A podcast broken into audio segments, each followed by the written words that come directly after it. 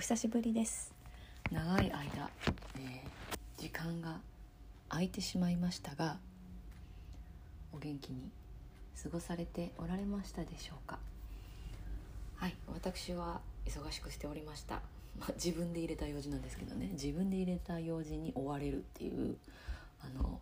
日々をあの過ごしてたんですけども。えー、っとまあ今回もあの20分から30分で名著をご紹介したいんですけど今回は中国の「掃除」という読み物です。私個人的にあのヨガを教えててそこであの沢会っていうのをやってるんですね。で、えー、まあインドのことを、まあ、もう少しちょっと詳しくなりたいなと思って経典を読んだりとかそのヨガが何で起こったのかとかそしてまあ仏教とかあのもう少し深いレベルであの知っていきたいなっていうふうに思ってそれをまあ勉強する。そしてそのまあモチベーションですね。やっぱりインプットしたらアウトアウトプットしないとあの私の場合ちょっとそれが知識として身につかないんですよね。なんか結構信じやすいっていう感じなんであの何を読んでもあそうなんだあそうなんだっていうふうにねこうあのえ本当にそうかなとかねそこまでこうなかなかこう落とし込めないので、まあ、人に何かこうお伝えするっていうふうな目的を持つと「あそうなんだそうなんだ」って言ってあのあれ？これなんか言ってることちょっと反対じゃないかなとかそこで初めて気づくっていうことがあの起こるので、えー、アウトプットをする場をあの私作ってるんです。はいでそちらであのインドについて勉強してヨーガスートラとかあの、はい、歴史なんかもやって今やっと自分の興味が中国の方に移ってきたので仏教とその中国の思想っていうのを絡めて今やっていってます。で、えー、今回はその中国で、えー、仏教ととても関わりのあるその掃除というの読み物ですね。それを今日もご紹介したいなと思っております。まあ、中国のね歴史っていうのは戦いの歴史っていうふうにね言われてるんですけどもあの諸子百科っていうねあの思想家がたくさん春秋戦国時代に輩出されました。えー、儒家の孔子とか、えー、牧歌法歌道歌陛下老子とか孫子とかなんかいろんな人が出てきたんですけども皆さん歴史で習っただけでその違いっていうのをね説明できる方いらっしゃいますでしょうか？私はなんとなくぼんやりでしかね理解してなかったんですけどこの老子と宗子とあのお釈迦さんっていうのは大体同じ年代にあの誕生してる誕生しております。えー、道教の老子、えー、道教っていうのは大体道ですね。他をに身を委ねて不老不死の仙人となり自由に生きることを理想とする。これは皆さんどうですかね。ピンときますか？知ってるようで知らないことってね結構たくさんあるんですけど、えー、私は道教、まあ、こっちがねあの不老不死の仙人だから仙人思想っていうのが私の中の道教のイメージなんですよね。あと、まあ、おまじないとか占いとかあとそうですねしきたりとかねその24節気っていうんでしたっけ？なんかあのこの時期にはこういうことをするとか節分とかねなんかああいうふうなことって大概あの中国から渡ってきてますよね儒教の影響かと思ったら結構ほとんど道教なんですよねはい。で、えー、儒教っていうのは宗教というよりこれも本当に思想ですよね。えー、人と霊を重んじて互いを尊重し己の本分に徹してより良い社会を形成していくことを理想とするこれはもう本当に軍隊教育というかコントロールっていうかね。あのあのすごいパトカーの音がしてますね。これこそまさしくこう昭和というかね。あのこの昔の時代戦いをするためにこうねそのモチベーションですね。なんで戦うのか。そしてこう師匠を敬い先輩を敬いそしてねあの規律を守り。なんかそういうのってうんと日本って感じですよね。はい授業は日本って感じ。ちょっと前の日本って感じですね。で仏教はまあ生老病死にとらわれず悟りを開くことですね。煩悩を召していくっていうね。ことがまあ3つの大きなこの思想の違いかなというふうに思います。でまあ道教は老子が始めたっていうことなんですけどその老子さんっていうのは、まあ、無意自然ですね。自然に帰れ。文明を否定して。で、えー、道とは無。ありのまま頑張らないことっていうふうに言ってます。もしかしたらまたねあの老子と孫子の本も読んだのでそれもご紹介するかもしれないんですけど老子さんはあの生きるための哲学として上善は水のごとしっていうねスタイルをすごく気に入ってる。だから衝突や争いを自らねもう避けて人よりも低い場所にねとどまっていくような生き方ね人間として徳のある生き方をしなさいっていうことをねおっしゃってるのが老子さんです。はい、もうそんなあのね人とぶつかっていってまで欲しいものを手に入れるとかなんかそんなことしなくていいよみたいなことをまあ言ってるわけですよね。でその、まあ、弟子じゃないですけどその後にね掃除っていう人が出てきます。掃除っていう人がねまあ本当に面白いんですよね。まあ私掃除派かなってね思うんですけど最近ね掃除っていうこまああの書物があるんですが、まあ、これはあの他の書物って大概なんか師匠が言ったことを弟子がまとめていくわけですよね。例えば老子なんかも5センチほどなんですけどそれをな何年かけてかなかなりの年数をかけてあの弟子たちがまとめていってるはず。間違ってたごめんなさい。ですよね。でそれこそあの経典ですね。あのお釈迦さんのおお経とかなんかも血獣って言ってお釈迦さんが亡くなった後にその弟子お弟子さんたちが集まってですねあのお釈迦さんこんな時にこういうふうにおっしゃおっしゃったよなとかね言って何回も何回もこう議論を重ねてですねで時代とともにその字が字を書ける人がこう葉っぱに字を書いてみたいな感じでかこう後世に残していくっていうことですね。まあだから残してくれたからそれがインドに伝わって間違えましたインドから中国に伝わってで日本に入ってくるんですよね。ブッド長さんとクマラジュさんというイラン人の方々がうん、あのサンスクリットから中国語漢漢字の本に直したりとかねこう翻訳をしてくれて。で今の私たち日本に、まあ、お経が届くわけなわけなんですけども。はい。でその掃除は宗師さんが書い本人も書いてるようです、はい、本人もその書物に関わって書いてる。えー、商用優という生き方をね推奨するわけですよ。もうとにかくもう自由に生きたらいいと心が遊ぶようなね感じ。もう遊ぶ。地を捨てたところに無限の自由が広がっているんだ。とにかく世俗を離れよう。ね。個人の幸せを考えましょうっていうのが掃除の生き方おすすめする生き方っていうんですね。なんかちょっとね本当にえ同じ年代っていうかこの春秋戦国時代の人なのっていうぐらいこの戦いの歴史で孫子とかこうね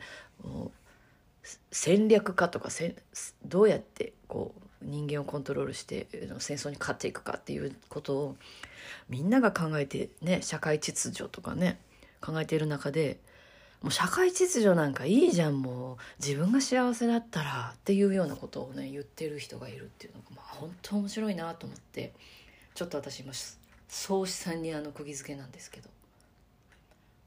で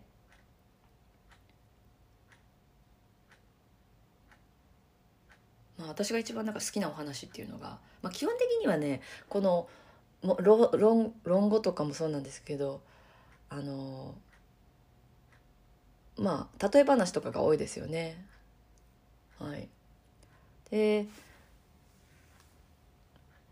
まあ、いろんな例え話があるんですけど私がなんか好きな例え話はあの亀のお話なんですね。はい、であの綺麗な亀がいたと。で綺麗な亀だからまああの王様のところにねこう持っていかれてで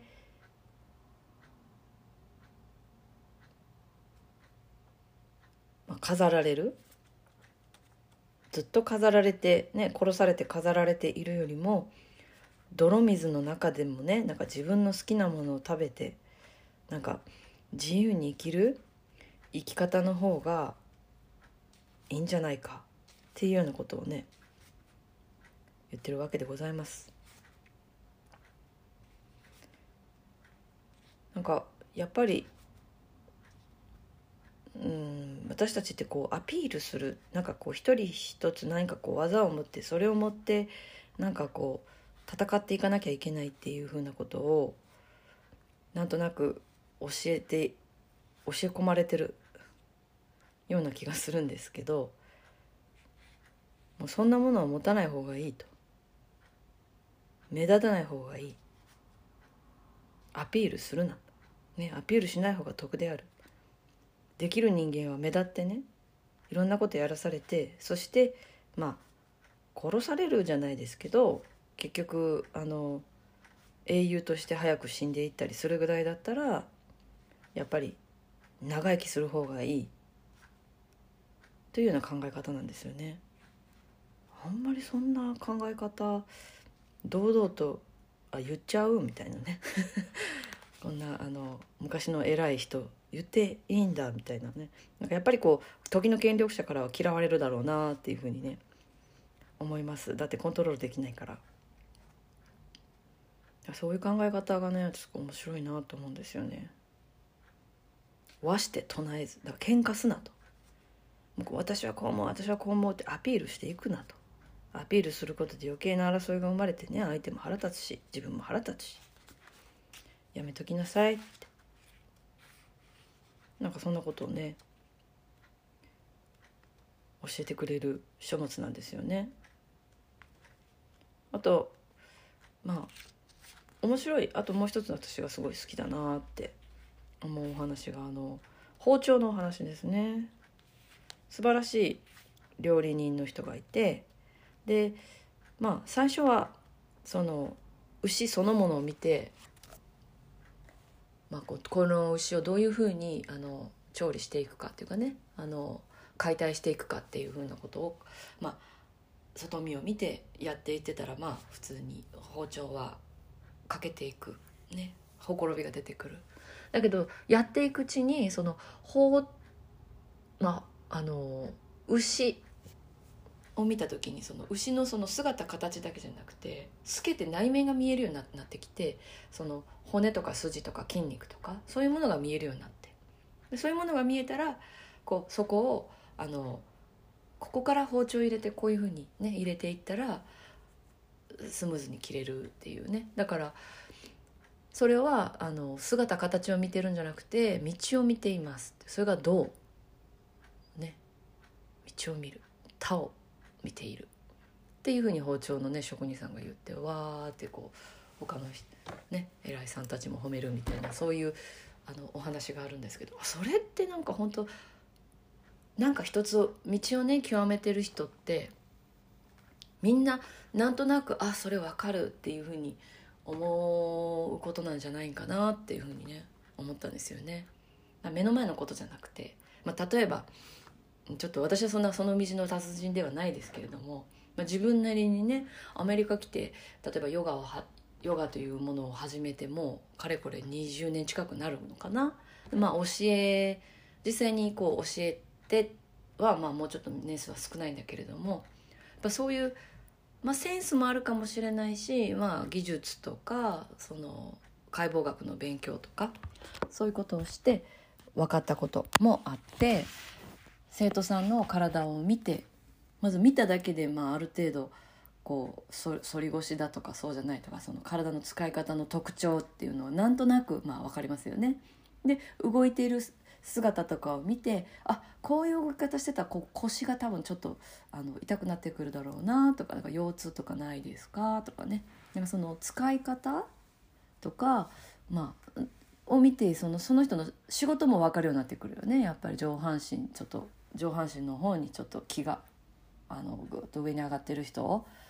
あと、まあ、下半身の方にぐっとこう気が集まってる人あのその違いっていうのでねああすごくあの勉強するなんかちょっと先生された大学の先生だったりとかあのものを書く人だったりずっと頭を使って考えないといけない人っていうのはやっぱり最後瞑想の時瞑想しづらいっていうか最後のリラクゼーションで全然リラックスしづらいんですよね。あとまあ体を使ってる人っていうのはやっぱ下半身がすごいしっかりまあその太いとか細いとかじゃなくてですねしっかりしてるとかだからそういうところってその包丁職人さんの話じゃないけどなんとなくやっぱり見えてくることってありますよね。まあ、目目の前のものだけを見るんじゃないっていうねなんかそういうこともそうおじさんはまあ言ってるわけです。はい、で本当にこの1月17日を迎えて思うんですけどこの老子はその自然に帰れ自然に帰れ無意自然っていうふうにね言ってたんですけどその創始はまたそこから一歩踏み込んでですね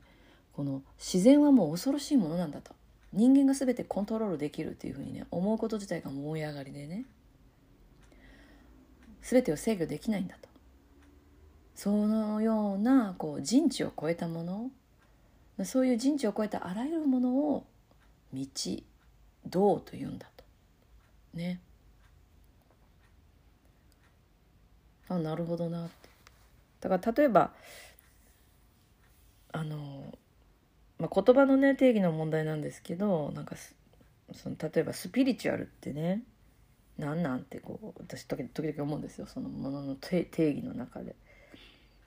であの精神科医のね先生があのおっしゃってた言葉がそのスピリチュアルっていうのはその人知を超えたものを扱うものは全てスピリチュアルなんだっておっしゃってたんですよね。あだから、まあ、哲学とか宗教とかそういうものもスピリチュアルに含まれるんだなとかね考えることがあるのでなんかそういう感覚かなと思ってその道とかタオとかね。うんだからこの道教っていうのは、まあ、思想の一面とそしてそういうその人知を超えたあらゆるものもこう全てこう含んでいってるっていうその豊かな感じがねすごいするんですよね。だからその言葉も信用しないっていうところからその禅の不流文字っていうのにもつながってくるんじゃないかなと思うんですがその道教の寺院っていうのがその山の奥の方にあったわけですよね。まあ、新鮮思想って言って仙人になりたい人たちが悟りを目指して、まあ、修行するわけだから、山の奥の方にあるわけですよ。でその中国の山奥で修行する人たちを、まあ、道士っていうんですけどそこの、まあ、空いてるところにあの後世入ってきた仏教が、まあ、お寺を建てるわけです。それがその禅の寺院になってで、えー、ただお坊さんたちは托発ができないわけですよね。インドでお坊さんっていうのはその托発だけ、まあ、施してもらってダーナと言いますけどそういうものを食べ物とかを托発していただいてたものを魚だろうが肉だろうが野菜だろうが何でも食べるっていうねそういう生活をするんだけども。インドの山奥ごめんなさい中国の山奥だから宅発がなかなかできないわけですよね人里離れたところに住んでるから。ということで、まあ、自給自足の生活をお坊さん自体もしなきゃいけなくなるということであの農耕が OK になったそれまでインドではお坊さん農耕しなかったみたいですね土の中の生き物を殺すっていうことはもう殺生にあたるっていうことでで、えー、農耕を始めるわけですよ。まあその代わりに何でも OK だったらねよくないからその肉食肉食はちょっとあのやらないっていうことそういうルールになったっていうふうにはあのこの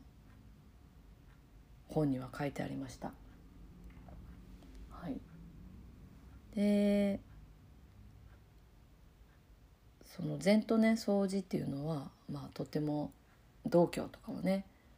親和性が高いなって思いながらだから掃除が、えー、後に入ってきた禅の思想に影響を与えたっていうのは本当になるほどなって思うんですよね。だからその自然の中であの受け身こそその最強の主体性であるっていうようなことも掃除では言うんですけどもう何も持たない。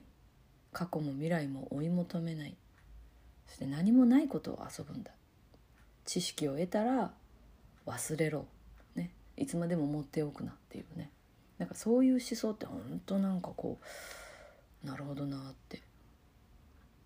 ちょっと私みたいになんか詰め込み型っていうか詰め込んでおきたい人だからホールドしたいわけですよね。私がなんかちょっと忙しいなって思う理由っていうのは学んだことを全部そのまま運んでいこうとするわけですよね。心理学学び。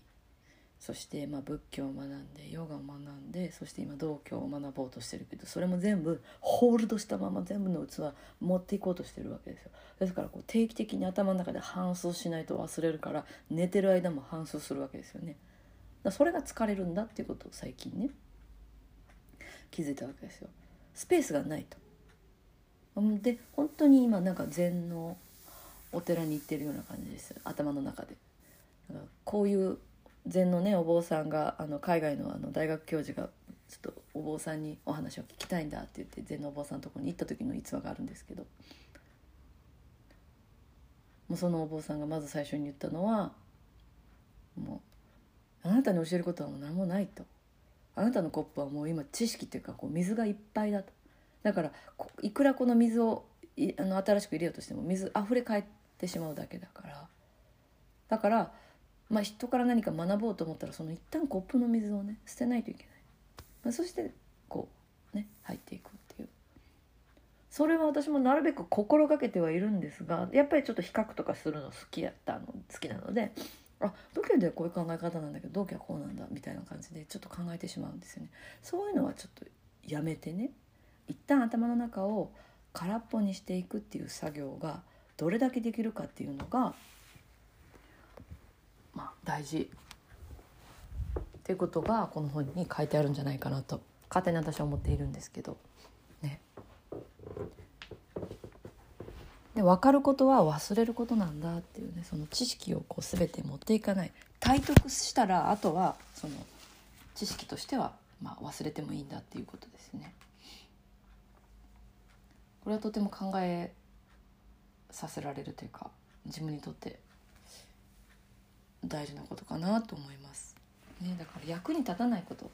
なんか役に立とうとしすぎてる部分っていうのが自分もあるので、